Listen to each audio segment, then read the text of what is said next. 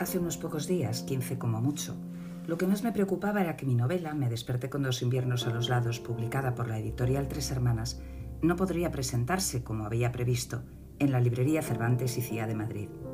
Hablé con mi editora y con la escritora de Urne Portela, que me iba a acompañar en la presentación. ¿Qué hacemos? Pues ponemos, claro. Después vino también el aplazamiento de la Feria del Libro de Madrid, uno de los eventos culturales más importantes del año que amo y disfruto como no os podéis ni imaginar. A mi pasión lectora se une el placer de estar en el retiro, mi casa de verano, como yo la llamo, durante horas, acompañada por el calor, la lluvia, a veces, que no importa, y ver a todos los colegas de profesión con los que es difícil coincidir el resto del año. Charlar de caseta en caseta con autores, editores, compañeros de prensa y comunicación, un lujo y un respiro tras la dureza del año laboral y del encierro forzoso durante el frío. Un café, una cerveza, una fiesta incluso. Nos rozamos, nos queremos, compartimos, lo damos todo para que cada año sea perfecto, mejor que el anterior. En esta nueva edición de la feria, además, como autora que acaba de publicar su primera novela, era emocionante pensar en la firma durante la feria del libro. Familia, amigos, lectores desconocidos se acercarían a saludarme y hablar conmigo sobre el libro, la vida, el tiempo, del que no se deja de hablar mientras se celebra la feria. Es lo más bonito del mundo. Pero este año no ha podido ser. Lo que ha sucedido y los duros meses que se avecinan, y aunque han anunciado que el evento se celebrará en octubre, ha terminado con el ritmo que ha de llevar un libro desde su publicación hasta la presentación en sociedad para que perdure entre tanta novedad. Cuando volvamos, que lo haremos, habrá otros autores, otros títulos, y los que tuvimos la mala fortuna de publicar algo antes de la pandemia, veremos nuestros libros olvidados. Quizá esto nos obliga a recapacitar y a no volvernos locos con publicar a destajo, con escribir incansables en busca de la novedad.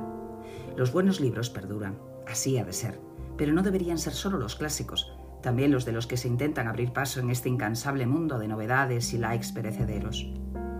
Y vuelvo al principio. Me preocupaba esto, pero ya no. Aquí quería llegar. Las prioridades en apenas 15 días han cambiado y ahora prima el instinto de supervivencia, la salud de mis padres ancianos, de mis hermanos, de mis amigos, de los que nos cuidan. Las cifras de muertos son espeluznantes.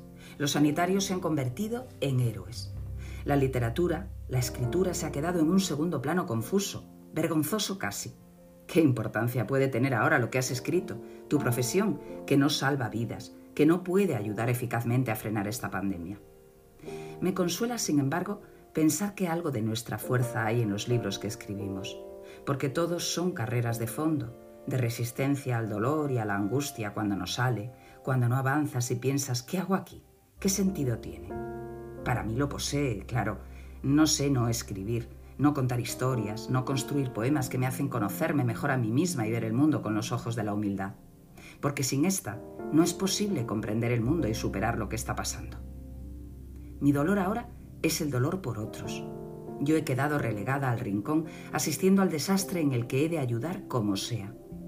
Entender el dolor propio y el ajeno para humanizarnos más si cabe. Por primera vez para algunos. A mí no me pilla desprevenida. Cuando esto pase, todos veremos con claridad quiénes queremos que sigan en nuestras vidas, acompañándonos. No por lo que hayan publicado o escrito ni por su profesión, sino por lo que han demostrado durante el encierro, los niveles de solidaridad y generosidad. Ahí cada uno tendrá una medida de exigencia. La mía será muy alta. Thank you.